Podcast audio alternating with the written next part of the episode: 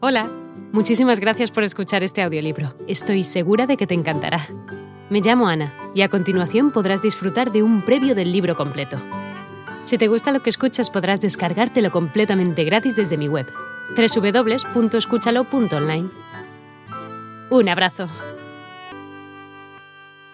En un convento de Tordesillas hasta su muerte en 1555.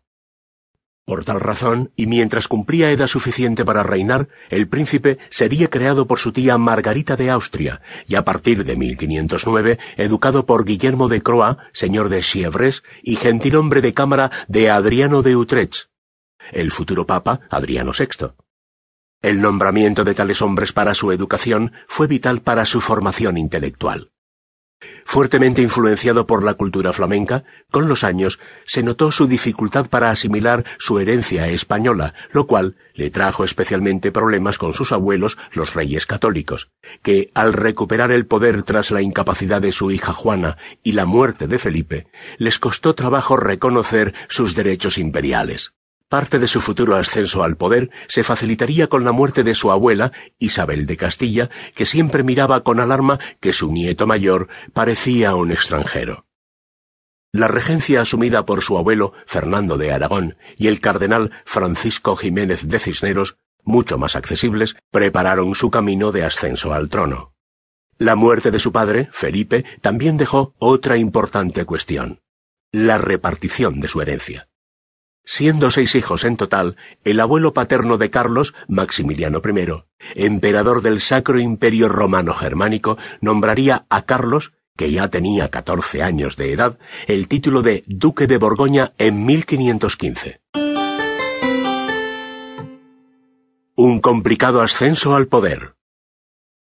El 25 de enero de 1516 fallecía su abuelo materno, el poderoso Fernando de Aragón, y este hecho tuvo una gran presión para que Carlos, como nieto mayor, fuera proclamado rey de Castilla y Aragón. Pero el cardenal regente, Jiménez de Cisneros, alegando que Carlos era todavía muy joven y no completaba su educación, se haría cargo mientras tanto del reino de Castilla. La presión de Flandes por la coronación de Carlos se intensificó cuando el regente falleció en 1520, pero pronto habría de sufrir una clara resistencia por el claro favoritismo que España profesaba por el hermano de Carlos, Fernando, que se había criado en España y era un ibérico de corazón. El problema se resolvió a favor de Carlos gracias a la mediación que Adriano de Utrecht, su mentor, hiciera ante Fernando momentos antes de su muerte. La noticia de su próxima coronación emocionó al joven Carlos, pero su alegría trocaría muy pronto en decepción. En la península, la opinión de que un príncipe extranjero desplazara a su madre Juana, que pese a su locura aún estaba viva, era muy impopular. Sin embargo, Carlos, intentando retar al destino, partió hacia España el 8 de septiembre de 1517 y el 9 de febrero del año siguiente fue aceptado como rey con la condición de que aprendiera a hablar el idioma local, respetara el trono de su madre y evitara mezclar los asuntos de España con los del resto de sus posesiones. El 9 de mayo de 1518, Carlos llegó a Aragón, la tierra de su abuelo materno, y fue coronado en Barcelona el 15 de febrero de 1519, poco después de la muerte de su abuelo Maximiliano I, ocurrida el 12 de enero. Carlos estaba a punto de hacerse con una herencia grandiosa, los reinos de sus cuatro abuelos, que lo convertirían en uno de los más importantes monarcas que han existido. Si la herencia de Fernando de Aragón lo hacía un prometedor monarca, la muerte de su abuelo paterno, Maximiliano, puso a Carlos en posesión de los estados pertenecientes a la poderosa corona austriaca.